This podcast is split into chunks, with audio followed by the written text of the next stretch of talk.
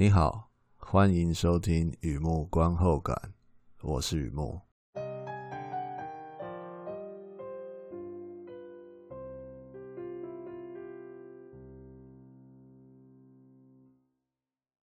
今天来分享一个电影的观后感啊，《Once Upon a Time in Hollywood》好莱坞往事，二零一九年的片子啊。这是一部剧情片。美国洛杉矶的广播电台影视工业非常发达，世界知名的好莱坞就是在这里。有一位动作演员啊，专门演动作片的，还有他专属的特技替身，两个人在这里打拼事业，在影视圈想要争得一席之地啊！这一席的面积不小哦。入住所谓的天堂大道，邻居都是好莱坞当红炸子鸡，他们算是某种程度上的事业有成啊。然而呢，时也命也运也啊，非他之不能也。即便他的演技精湛，仍然阻挡不了趋势啊。时间来到一九六九年，原野牛仔。狂杀，随着片场制度一起淡出啊，即将出现新的动作明星，新的主流电影，当然还包括新的时代。就在这个新旧交替的六九年，这位演员遇到一个贵人，有点贵又不会太贵。一方面告诉他真的是过气了啊，同时啊也给他一张名牌。好，点了一盏明灯，这样转战所谓的意式西部片，好，意大利风格的西部片。这一类片子刚开始没多久，但是后势看好。这个动作片演员他听了总觉得新不如旧哦，山寨哪有正品强，迟迟就无法决定。接着呢，遇到第二个贵人，远在天边，近在眼前啊。就是他的特技替身，支持他勇敢搭飞机，把危机变成转机，一路固然波折啊，倒也有惊无险。这个动作片演员还娶了意大利老婆啊，但是他不知道洛杉矶有狂热分子打算报仇，也许是一场误会，也许他真的是时间到了。Once Upon a Time in Hollywood，Tarantino 他的第九部电影啊，非常知名的导演啊，这确实都有听过他的名字啊。Leonardo DiCaprio、Brad Pitt 领衔主演，在这里包含了虚构人物还有真实人物。Tarantino 的导演借由虚构来传达他小时候的好莱坞啊，差不多是。七零年代左右了，也是六九年了，非常个人的回忆，同时也借由真实传达他工作很多年的好莱坞，虚虚实实加以故事化，创作成一部百分之百的塔伦提诺。他把他自己的回忆、风格、技术等等所有本领呢，融入这部片，是一部有娱乐感。和艺术价值的好电影，特别介绍《Once Upon a Time in Hollywood》。除了院线放映的版本之外，收藏版加映，好，同场加映三十几分钟了。所以这样，我想算一算，应该是超过三个小时的版本啊。那这多了哪些东西嘞？哎，我印象中那个男主角 Rick。他有拍过那个香烟广告啊，哎，还有唱歌跳舞的完整版啊，等等之类这些。另外呢，这部片使用非常多的西洋经典老歌啊，KHJ 广播电台的声音，哦，在片子里面也串场好几次了。电影原声专辑就把这些音乐收录在呃，就电影原声专辑啊。Original soundtrack 里面，不过没有那首神秘的歌曲哦，《The Green Door》没有收录进去，是蛮有意思的。啊，接下来我会再介绍一下这首歌。Once upon a time in Hollywood，从前有个好莱坞，从前有个荷里活，哦，好莱坞往事，几个中文译名，啊，都是同一部片。然后这边观后感的选了《好莱坞往事》啊，没什么特殊的原因，觉得这个名字特别恰当吧。如果你有听过我的观后感，我不一定会用固定的名字，哪一个？这东西很主观的啦，比较贴切的话，我就会选那个名字；如果都不贴切的话，那就自己创一个名字，那就是这样。从前有个好莱坞，从前有个荷里活，好莱坞往事啊，在这边都是指同一部电影。Once upon a time in Hollywood。第二个部分，第二个阶段，一如往常的写下一些随笔啊，雨幕观后感嘛。看了这部片。让我想到哪些东西，带给我什么样的感触？Once upon a time in Hollywood，我看这片的时候，感觉很像在看某个人的回忆录啊，非常像。他的回忆发生在我出生之前，细节还可以追溯到更早之前。我应该觉得很有距离感才对啊，但没有哦，我反而觉得。蛮熟悉的，你知道吗？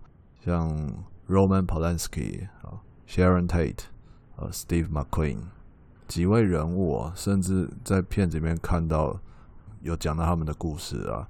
诶，我是认得出来，然后叫得出名字的，没有想象中的那么久远嘛。哦，一个老朋友阿炳啊，叫我不要装了啊，装什么呢？写电影观后感的人当然就比较熟悉一些。就这个领域的当然是比较熟悉啊，可是我的思考点不太一样，就说看别人的回忆觉得熟悉，除了人事实地物有关系，描述回忆所流露出的情感也很重要啊，不必搭乘时光机，一样带着我穿越回到一九六九年的洛杉矶，看到他的家乡有哪些人物。开他们开的车，跳他们跳的舞，听他们听的歌。那、啊、当我回到未来，哦，就说入戏之后再回到现实，这样回到未来一样，心里好像多了一些东西。该怎么说呢？那里的时间大约一年哦，我的时间差不多过了一百多分钟。看别人的一段回忆，同时自己也增加一些记忆。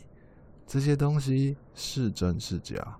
我不追究，因为在回忆的世界里面啊，所有东西由回忆的主人决定。第一个感触哦，一个美国电影导演的回忆啊，一个美国电影导演的回忆，基本上这句话对我来说就是对这部片的一个定调，它是一个人的回忆。Once upon a time in Hollywood，描述美国的好莱坞，好莱坞的一九六九年。男主角 Rick 在这个这一年里面，六九年这一整年里面，他的演艺事业有什么样的变化？在这里看到故事的时间背景定在六九年，我觉得是意料之中，但也觉得是意料之外。导演 Tarantino 之前有说过，他想要拍一部电影是关于呃曼森家族杀人事件。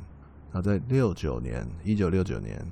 哦，好莱坞有发生这样一个可以说灭门悲剧啊，呃，凶杀案，手段凶残，哦，震惊全美。这样凶残程度啊，就类似更早之前也是在西岸有发，美国西岸呢发生的黑色大礼花凶杀案一样，手段凶残，震惊全美。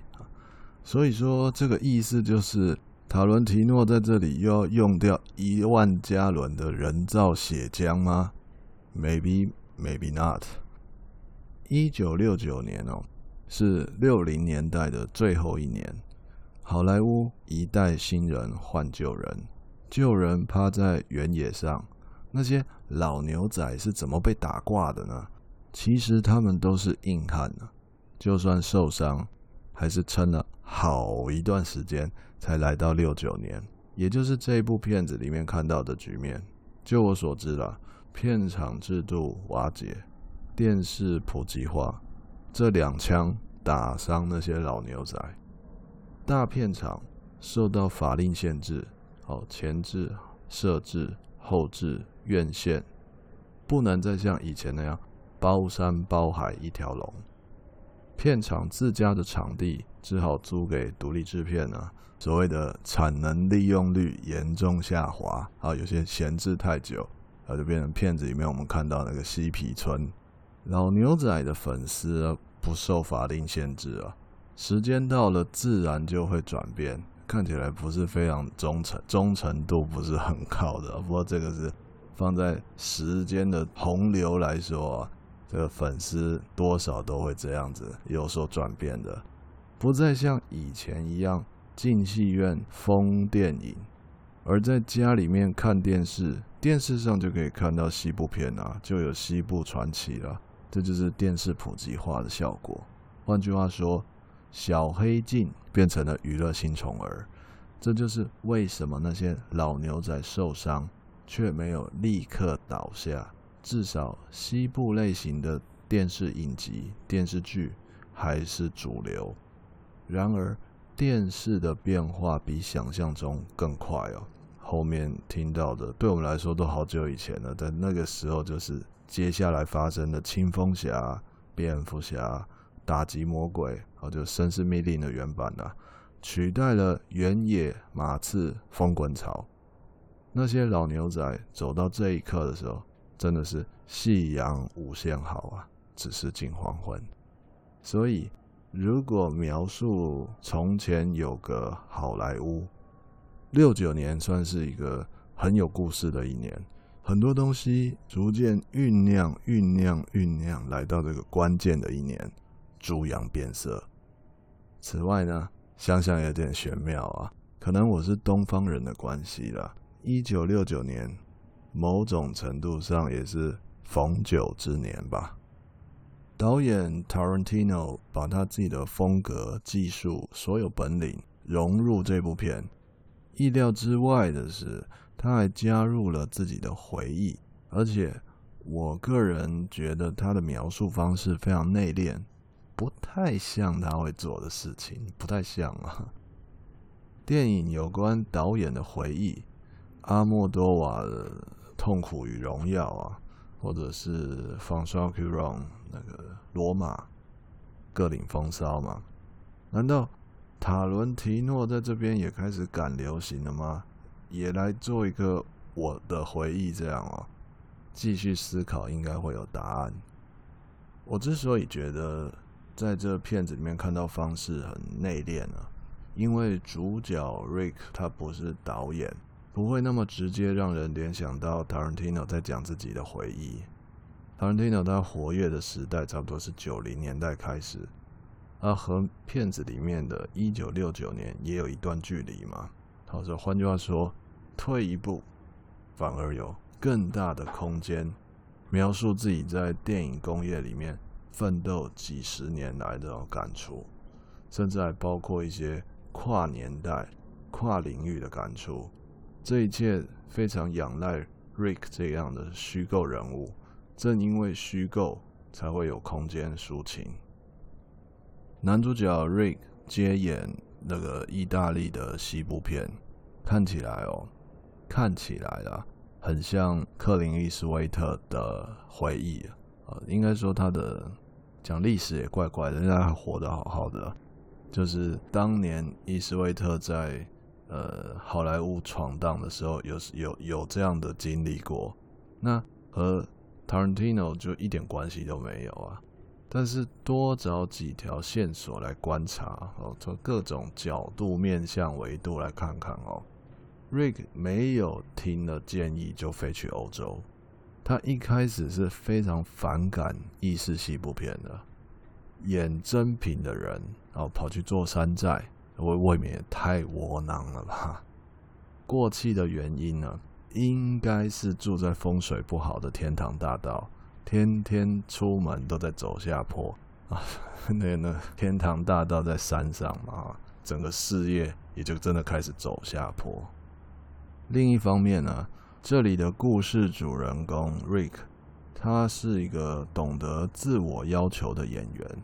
好，在那个拖车里面，就是休息的时候，在他的拖车里面发癫一样啊，对，觉得自己表现不好，非常懊恼的摔东西啊，看着就印象深刻。因为戏中戏发挥娱乐效果，懊恼自己演不好。这种发癫本身就是一种表演，就是一种演戏啊。我们是观众嘛，我们看到他在里面非常的懊恼，非常的不满意自己的表现，哎，这感觉好像是真的很不满意哦。那就表示他演的非常的不像演戏，但是其实他在演戏，这就是奥奥妙的地方哦。如果你也跟我一样觉得那段戏印象蛮深刻的，演的不错啊。那这个 Rick 他肯定是一个好的演员了，肯定的啦，无独有偶啊。后来 Rick 有一段戏是在挟持那个小女孩嘛，那段戏啊也是非常的漂亮，证明他确实是演技派的大明星。这些细节对我来说已经足够了。Rick 的强项并不是当时市场的主流。也许妥协可以继续生存呢？也许妥协就等于出卖自己啊？他该固执吗？他该变通吗？还是说他该当一个骑驴找马的牛仔啊？就在 Rick 很难抉择的时刻了，周围突然冒出那个荧幕新宠儿，邻居就是知名导演，还有当红女星啊。反观他自己在好莱坞。耕耘五年，哦，接下来十年呢，类似熬资历这样，才能够在天堂大道有那么呃一席之地，或者说一户啊，有那么一个安身立命的地方。准确的说，应该是一栋豪宅啦。他看到的别人，就好像生对的时代爆红不用原因，请别误会哦，这只是又一次证明。世界上很多东西就是一命二运，该怎么办呢？跑去串门子高攀吗？我看到 Rick 在家里面认真的背台词，准备明天要演的，准备明天的演出啊，在家背戏背台词。虽然私人泳池配调酒很爽，某种程度上他的闭门苦练很励志。如果我的幻想。有猜中几分，Tarantino 想要传达的念想，确实佩服他可以在这里把那种心路历程故事化，转一个小弯跟大家分享。有时候好像怎么选都不对，甚至还要割舍这些，迁就那些。我相信好莱坞有这样的往事，在其他领域奋斗的人也会有感觉的。第二个感触哦，怪他太有创意啊，怪他太有创意了。上一段有讲到 Tarantino 的回忆方式很内敛，其实思绪还没有完。我看到片子里面嬉皮妹很撩人，李小龙很傲慢，狗罐头很幽默，还有终极大乱斗，好几个段落都让我觉得 Tarantino。真的是很有胆量啊！一方面安插比较外放的东西，他本来就比较擅长这一方面，而且故事也比较有节奏感。另一方面呢，这里不仅有他的回忆，还有他的创意。我个人是这么看的啊，我不会质疑别人的回忆，毕竟回忆不见得都是亲身经历啊，当时爱恨交织啊。或者年纪太轻啊，一个人只想要记住他想记住的版本。不仅在地球上这样，火星上也一样。如果硬要解析那种真假成分呢，恐怕只会吸出个互相耽误吧。而这部片除了 Tarantino 的回忆，还有他的创意啊。讲到这两个字啊，真的是成也创意。败也创意啊，非常关键的两个字。作者在孵化创意的时候都是非常单纯的，可是破茧而出也好，哦，这这颗创意的蛋飞出去之后，那就不一定了。往往伴随着掌声和嘘声，甚至引战或者禁播都是有的。他的创意让我印象深刻，电影学里面叫做场面调度了，好 mizan。口语上也就是说，呃，导演的一个导演的他的功力啊，他的指导能力什么，其实说白了就是安排啦，很会安排哦，很不会安排，就是在讲这方面。换句话说，Tarantino 声称这辈子好，他的事业导演十部电影之后要封禁，那现在来到第九部了嘛？第九部电影就像北风南橘啊。他的门前有什么？海底有什么？甚至他在听什么？应该都逃不过影迷的法眼啊！真正值得期待的是，他不按牌理出牌，可能捞月，也可能留局，只有看下去才知道。Once upon a time in Hollywood，没有特别强的主线啊，既不是押送人犯 A 到 B，也没有财迷心窍告嘎低。我有可能看手机的时间比看电影还多，可是看完才发现片长一百六十一分钟啊！一定是恋爱了才会忘了时间吗？的确哦，我个人蛮喜欢这个故事的。举一个印象比较深的例子，Rick 还有小女孩在片场看书，那他可能是在讲他手里面那个小说的内容。也可能是在讲自己的悲剧，讲到心都乱了。那八岁的小女孩就告诉他：“我不喜欢人家叫我小南瓜，不过你今天心情不好，我就不追究了。”那段戏我印象很深呢，那感觉就像千层派啊，叙事啊，抒情，幽默感，层层堆叠，而且他们两个都是演员，有虚有实，引发的想象空间也很大。假设我站在 Rick 的角度来说嘛，第一个，人家小女孩她的八岁头头是道，我的八岁不知道是哪一种废，而且还想不起来了。第二点，大环境很残酷，走下坡很想哭，也许我不用想太多，回到八岁这样的纯粹就够了。除此之外呢，这部片差不多到了一个段落就会出现一些惊喜。好比说，到了一个段落就会出现大明星，到一个段落就会出现性感女人，到一个段落就会出现可爱又听话的比特犬，或者被丑化的布鲁斯李，或者躺着演都很厉害的布鲁斯邓。一面看着，一面好奇，那下一道惊喜，下一道菜是什么呢？就这样一路吃到水果盘，这一顿饭真是吃得非常的愉快。换句话说。讨人喜欢不见得是最重要的，使人继续看下去才是真正的厉害。Tarantino 在这边安排是很有一套的。网络上有些说法，我个人是觉得有点太严厉看待创作了啦。不过你也是知道的，网络上就是这样，不打情不打揽，专打不低调，只怪他太有创意了啦。第三个感触，绿色的门，那呼应在一开始介绍的时候，DiCaprio 有唱那个绿色的门的 Green Door 啊，就是在讲那首歌。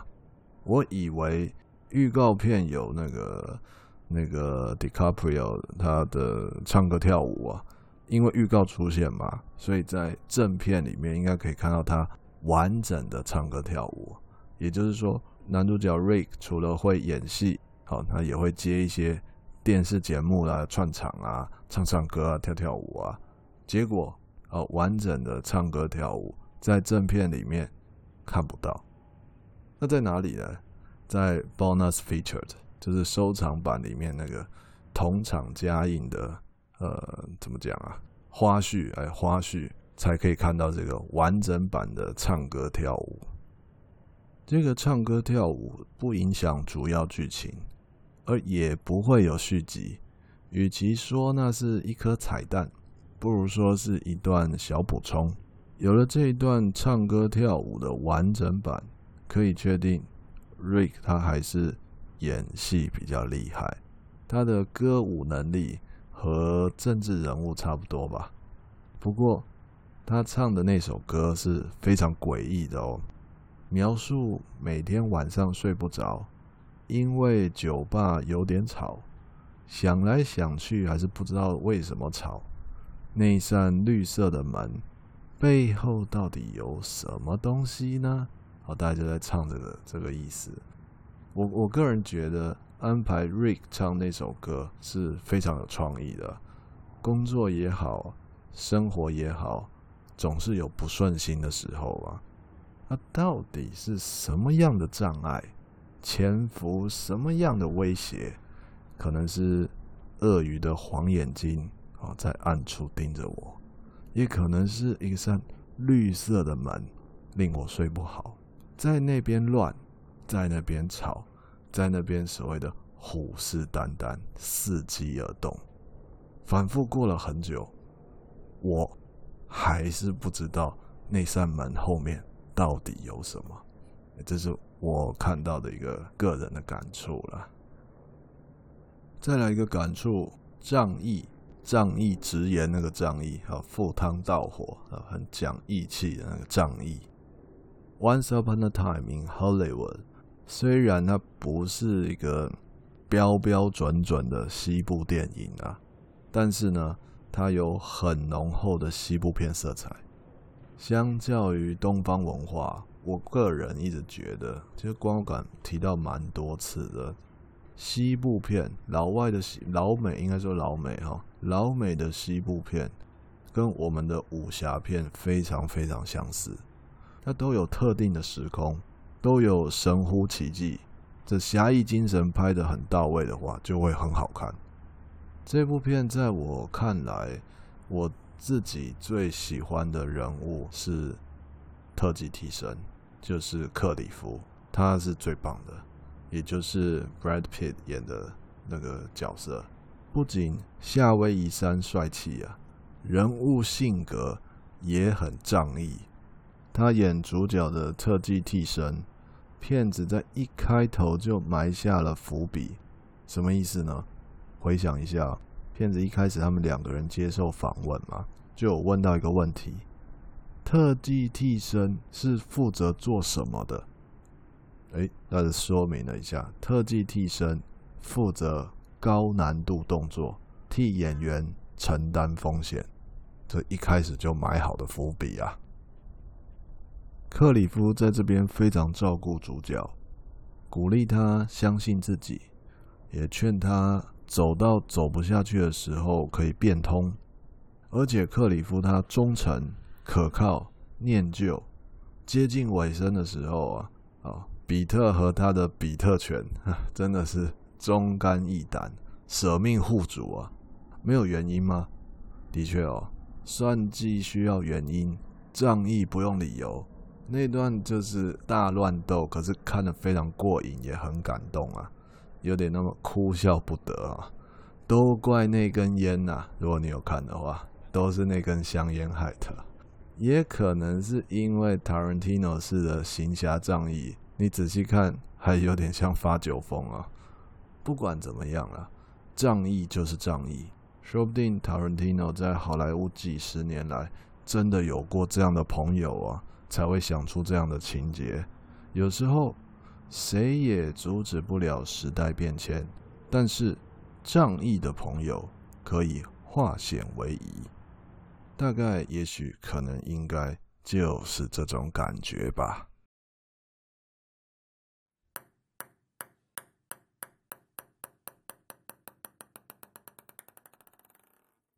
好的，分享到这边，介绍到这边。好莱坞往事啊，呃，从前有个好莱坞，从前有个荷里活。Once upon a time in Hollywood，二零一九年的片子，相当不错哦，相当讲的是比较激动一点的。不过我声音再怎么听，也就呃 也听不出什么激动来，是蛮好看的，就是有点长，不知道为什么这一波怎么讲？现在录音是比较后来的事情了。当时好几部都是三个小时以上的呃电影，是相当有挑战性的。那我当时不是去电影院看的，后来看片子的。我想三个小时在电影院也是另外一种挑战哦，肯定的。那在这边的一个时间点的，已经陆陆续续都发行了嘛，所以有兴趣的朋友，我是还蛮推荐的，可以看一下完整版。